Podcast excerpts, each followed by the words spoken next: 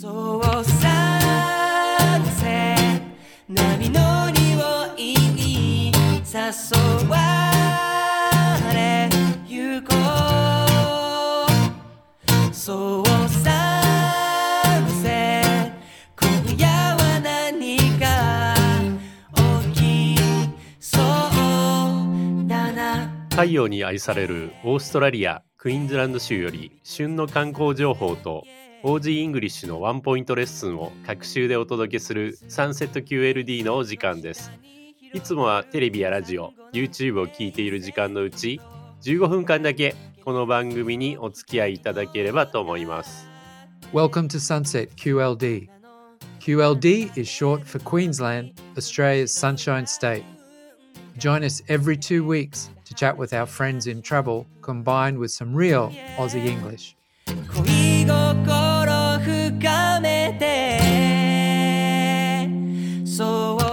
皆さんこんにちはクイーンズランド州政府観光局の柴翔こと柴田ですシーズン4の2回目の今回はゴールドコーストにお住まいのまゆみさんをお迎えいたします G'day, everyone. It's Paul from Tours and Events Queensland, joining my mate, Shawzor. I believe we have a long term resident of the Gold Coast on the show today. So let's find out more about her. はいでは早速お呼びしましょうまゆみさん Good day, ポールさん、柴田さん。こんばんは、まゆみです。よろしくお願いします。よろしくお願いしよます。ろしくお願いします早速ですが、まゆみさんがオーストラリアに来たきっかけはどのようなものでしたでしょうか？まゆみさん、Let's delve into your background and learn some more about you. はい。えー、まあ、子供の時から、なぜかずっと海外に生活したいという憧れがありまして、一度就職したんですけれども、そこでまたなおさら英語で仕事がしたいという気持ちが強くなり、オーストラリアにやってきました。でその後、大学に進学する機会がありまして、独立技術ビザを取って今に至ります。なるほど独立技術ビザっていうのはあまり聞いたことがないのでご説明いただいてもよろしいですか？はい。年齢とか学位、職歴、英語力などなど、いろんな項目ごとにポイントが加算され、何点かはちょっと覚えていないんですけれども、あるポイントに達すると永住権を取得されできるというシステムなんですけれども、これを利用して、まあ、私が勉強したのは IT マネージメントなんですけれども、大学で1年半勉強して、このポイントを取得して永住権を取得しました。なるほどなるほど。うん、私もあの先ほどネットで調べたんですけれども、そのサブクラス、えー189というのが、えーえーまゆみさんが取得した独立技術ビザなんですね。ですから、連邦政府、国が必要としている、えー職業リストの、えー200種が対象だそうですね。あ、調べていただいてありがとうございます。もちろんでございます。そうであの寿司職人とかそういうのも入ってるんですかねおそらくね、多分毎年あの更新されてると思うんですけれども、はい。だんだん厳しくなってるみたいです。あ、そうなんですね。はい。あの、私が一緒に勉強した友達の中では、その前の年まではツーリズムを勉強していて、永住権を申請しようとしたら、その職種が突然落ちなくなってしまい、あらま。それでまた IT を勉強して、何年も何年も勉強しているっていう友人もいました。うーんなるほどじゃあ変動的な対象ですね。そうですね。はい。で、まゆみさん、えーその後、どのようなお仕事をなさっていましたか？はい、えー私は、えーその後、四大銀行の一つであるウエストパック銀行に勤めていました。えー去年退職したんですけれども、13年ウエストパックにお世話になりました。現在、今はまた同じく四大銀行の一つ、ナショナルオーストラリア銀行に勤めさせていただいています。で、その銀行のお仕事なんですけれども、具体的に、えーウエストパックではどのようなお仕事をなさっていましたか、はい、もう私のお客様、ほとんど99%日本人のお客様だったんですけれども、顧客担当のリレーションシップマネージャーとして、主に投資のご相談をさせていただいていました。あとは不動産の購入のお手伝いもさせていただいてました。うん、その1%が気になりますね。はいあの5、6年前に急に厳しくなって、海外の方にあ、非居住者の方へのローンが一切禁止になったんですけれども、それまではこちらに観光でいらして、物件を見て、あ気に入った、これ買います、契約されて、一旦日本に帰って書類を揃えて、こちらでローンを開始されるという方も多かったと聞いてます。かっこいいですね。うんはい。ちょっともう遅いっていうことですね。じゃあ今からでは。今は、あの、非居住者の方は残念ながら、あの、ローンを組むことはできなくなってるんですけれども、もしかしたら探せばキャッシュで？キャッシュで、そうですね、キャッシュでぜひ買ってください。なるほど。で、日本とオーストラリアの働き方なんですけれども、はいその働き方の違いはどのようなところでしょうか？そうですね。一番違うのは、もうワークライフバランス、プライベート、家族優先ということで、あの私の職場でも、まあ、こちらの学校は送り迎えをしないと、あのほとんど送り迎えしないといけないんですけれども、学校の迎えに行く時間、3時前になると、あ子どもの迎えに行ってきますと言って、あのオフィスを離れてお子さんを迎えに行き、その後、家に帰って、そのまま自宅で仕事をするような生活というか、そういうパターンが多くて、私も子どもの歯医者とか病院、送り迎えがあるんだったら、全然気にせずに、いつでも行っていいですよとよく言われています。そうなんですよね。あの、学校が終わる時間ぐらいすごい車渋滞しますもんね。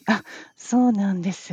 あの、すごくあの時間がかかるんですけれども、もう学校の近くとかは、もう車が止まっちゃってますね。進まない状態。はい。なるほど。あの、差し支えなければご家族のお話もよろしいでしょうか？あはい。今、私は17歳、高校卒業したばかりの息子と、12歳の娘がいるんですけれども、もう小学校の時から学校には、もうさすが移民国家という感じで、いろんなナショナリティとかバックグラウンドの子どもたちがたくさんいて、あとオーストラリア人でも、もう引っ越し回数がすごく多いので、転入生新あの、新しく変わってくる子というのが、とにかく普通の出来事、転校生が普通だったんですね。なので、子どもたちはすぐ馴染めて仲良くなってましたし、うちの息子や娘は日本から来たお子さんとか、あの初日、最初の週、お世話係とかで、つきっきりでお世話をするような役をよくやってました。学校では、あの、お弁当持って行かれてたんですかね？そうなんです。あの給食、日本のような給食がないので、親が朝お弁当を詰めて、まあ、フル午前中にフルーツの時間があって、お昼にはランチタイムがあるんですけれども、まあ、フルーツとお弁当持たせるんですけれども、あの大抵は教室じゃなくて、外の校庭とかで子どもたちが仲良しグループで座って外で遠足のようにお弁当を食べるのが普通なんですけれども、張り切って一度あの日本のキャラ弁みたいなのを作って持たせて帰ってきた蓋を開けたらそのまま残っていたことが あったんですけれどもあの普通のお弁当だと食べるのに時間がかかるからすぐ食べられるサンドイッチがいいとかくあのクレームが来てそれ以来もすごく簡単なサンドイッチを持たせてます。そのキャラクターがちょっと恥ずかしかったんですかね？そうかもしれません。もしかしたら蓋すらも開けてないかもしれません。ちょっとモチベーションが下がりますね。はい まあ、あの楽といえば楽なんですけれども。あと、まあ、お弁当をちょっとてあの作る時間がないときには、ちゃんとタックショップと呼ばれる売店があって、そこで注文をすることもできるんですけれども、最初びっくりしたのが、あのスナック菓子とかアイスクリームなども売っているんですね。あと、子どもたちの誕生日の時には、その誕生日のこの親がクラス分のケーキとかアイスクリームとかオーダーして、みんなで誕生日をお祝いするっていうのが一般的で、あの子どもたち喜んでます。うーん、なるほど。まあお弁当にもこうね、ランチにも国際色が出てきそうですよね。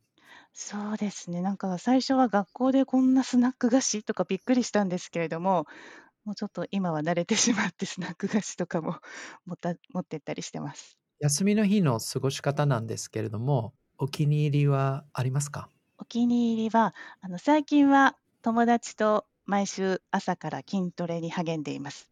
あのどちらかというと、その後のカフェでのお茶タイムが気に入ってるんですけれども、みんなでせっせとあの健康維持のために筋トレしています。あと、子供が小さい時はよく公園に出かけて、あの友達と会って、子供たちは外で公園で遊んで、親はあのおしゃべりをするというような過ごし方をよくしていました。あと、そうですね、家族ではあの夕方、庭でバーベキュー、あのご飯を、ご飯の時に、まあ、バーベキューは大体オーストラリアはあの男の人が焼いてくれるので、まあ、お肉を用意して全部焼いてもらって、バックヤードバーベキューをして過ごすのも好きです。一番は最後のマシュマロ。あの棒にマシュマロを突き刺して焼いて食べるというのが、あの子供たちが大きくなっても、まだこの時間だけは楽しんでいるので、私にとってはあの幸せな時間です。いや、庭でバーベキューっていうのはね、理想的ですよね。本当羨ましいです。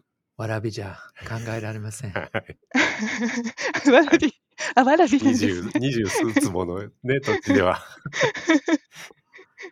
あの適当なバーベキューなんですけど、あのそうですね、リラックスして楽しいです。あと、まゆみさん、あの、ゴールドコーストでお好きな場所はどちらになりますか？はい、あの好きな場所というか、思い浮かぶのは、やっぱり13年勤めたあのオフィスがサーファーズパラダイスの街中にありましたので、やっぱりサーファーズパラダイスが思い入れのある場所です。ど真ん中にありましたもんね。オフィスから、あそうです、ど真ん中で、あのよく会社の中でも、シドニーとか、その他の都市で働いてる人たちと話したりするときに、オーストラリア人の人もびっくりするぐらい、そんなところにオフィスがあるのってよくあの驚かれました。そうですね。やはりど真ん中ですね。そして観光で来られる方へのおすすめってありますか？そうですね、あのビーチウォークはぜひあの1回はというか毎朝でもやっていただきたいぐらい気持ちが良くて長く続くビーチとあの高層ビルをだーっと見ながらあ青空と高層ビルを見ながらビーチを歩くこれがもうゴールドコーストらしいじゃないかなと思います。特にサンセットですよね。そうですね、サンセットもあの最初の頃は本当にオレンジ色というか金色というかすごく綺麗で感動しました。ね、皆さんウォーキングとかお散歩とかランニングとかされてますね。あの、オージーの方って朝が早いですよね。あの、早朝から泳いでる人もいますよ。真冬でも泳いだり走ったり、みんな元気だなって、あの、感心します。その代わりに早く寝ちゃう人も多いんですけどね。健康的ですね。その他、どんなところがおすすめですか？はい、えーよくお客様にもどこがいいですか？って聞かれることが多かったんですけれども、アウトバックスペクタキュラーというショーがあるんですけれども、あのものすごく広い競技場みたいなところで、目の前でカウボーイとか馬のショーがあるんですけれども、あのアクロバット的なこともあり、ちょっと静かなシーンもあり、歌も聴けたり、あの食事をしながらショーを楽しむ。すごく楽しくて満喫していただけると思います。そうですね。あの、オーストラリアの開拓時代のショーですね。行きましたね。はい。そして、スリーコースディナーも楽しめるっていう。飲み放題。そうなんですよね。そしてゴールドコーストの南部にあるカランベンもお気に入りですよね。はい、あの、まずコアラに出会える。あとは、やっぱりなんかすごくあの動物園というよりも、大きな公園にいるような感じで、ゆっくり散策ができるところが気に入ってます。そうですね。あの、カランビンは動物保護園なので、あの、自然な形で動物が飼育されてますね。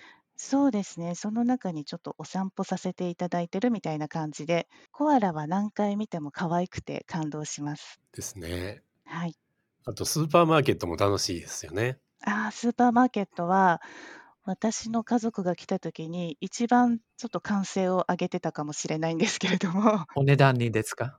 お値段、その頃は値段もそうなんですが、野菜の巨大さ、あと、まあ、あの、見たことないようなチーズがいっぱい並んでたりですとか、あとは、例えば冷蔵庫のコーナーに突然野菜がポンって置いてあったり、あの、途中で、あ、やっぱりこれやめたって思った人が元の場所に戻さずに、適当な棚に戻すことが一般的ですよね。一般的ですね。オーストラリアならではの光景ですね。はい。まあ自由ということです。自由。自由、自由ですね。はい。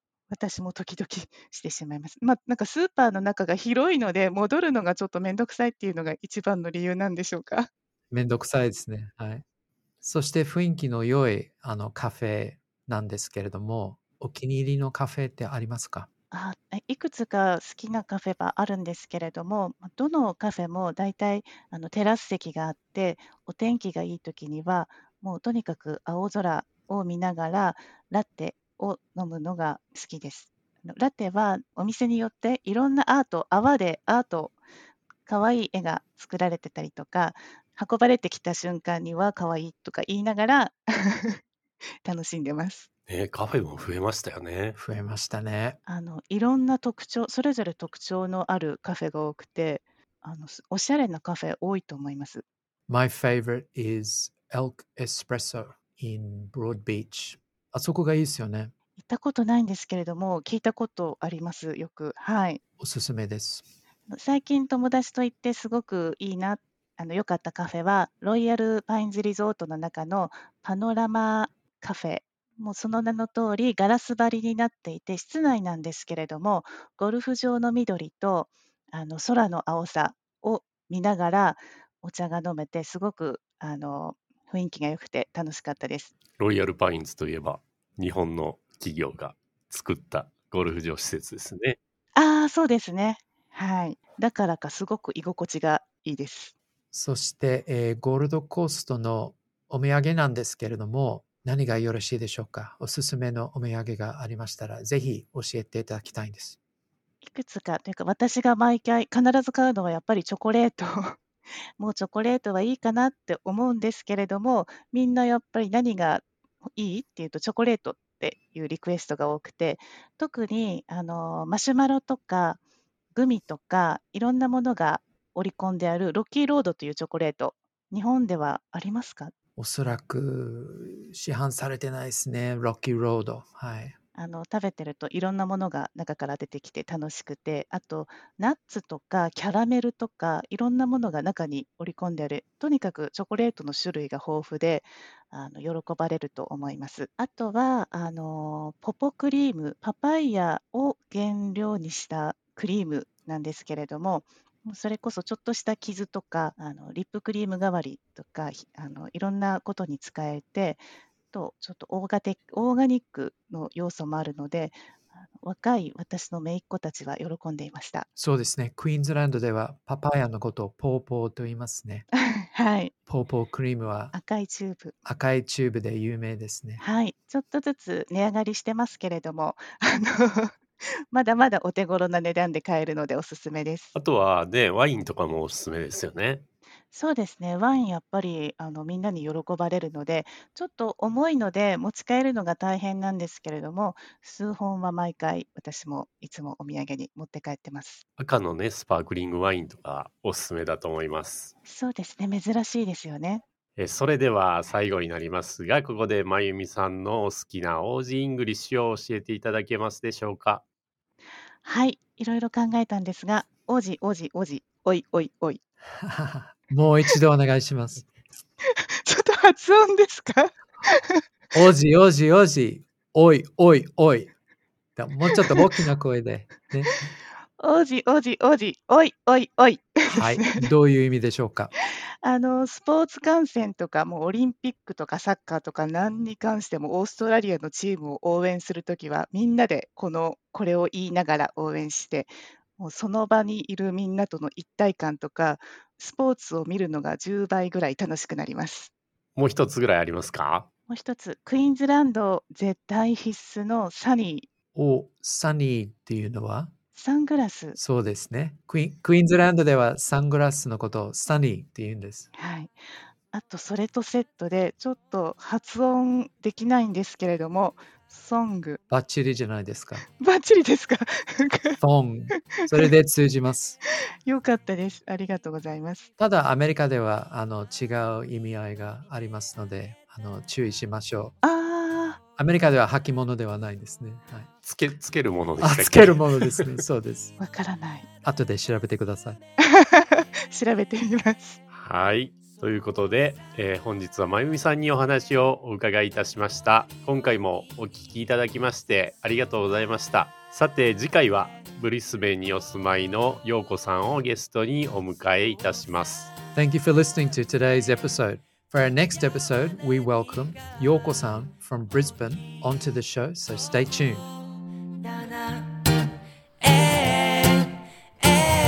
Because of sunset, yeah クイーンズランド州政府観光局では Twitter、Facebook でもいろいろな情報をお伝えしていますのでカタカナ、ローマ字でクイーンズランドと検索してぜひフォローしてみてくださいね。ではまた次回お会いしましょう。See you later. 焼けた肌冷やしてく、うん yeah 恋心深めて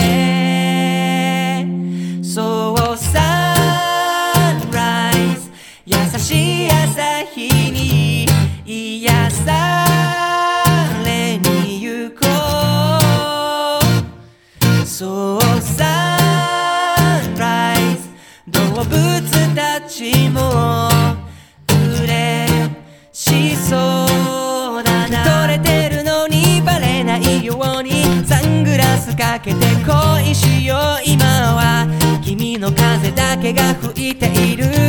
QLB 隣にいるのに。ななぜかキュンと狭くなる。この心に触れてよ。今まで聞こえなかった。